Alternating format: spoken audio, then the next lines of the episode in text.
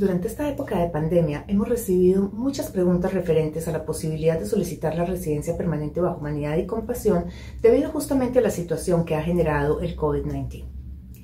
Este puede ser un factor a tener en cuenta, pero definitivamente no es decisivo bajo este tipo de aplicaciones. En humanidad y compasión lo que tenemos que demostrar es que como aplicantes nos encontramos asentados en este país. No hay un tiempo mínimo o un tiempo máximo que se requiera para demostrar asentamiento pero tengo que demostrar que ya hago parte del estilo de vida canadiense y de la sociedad canadiense y que me comporto como canadiense.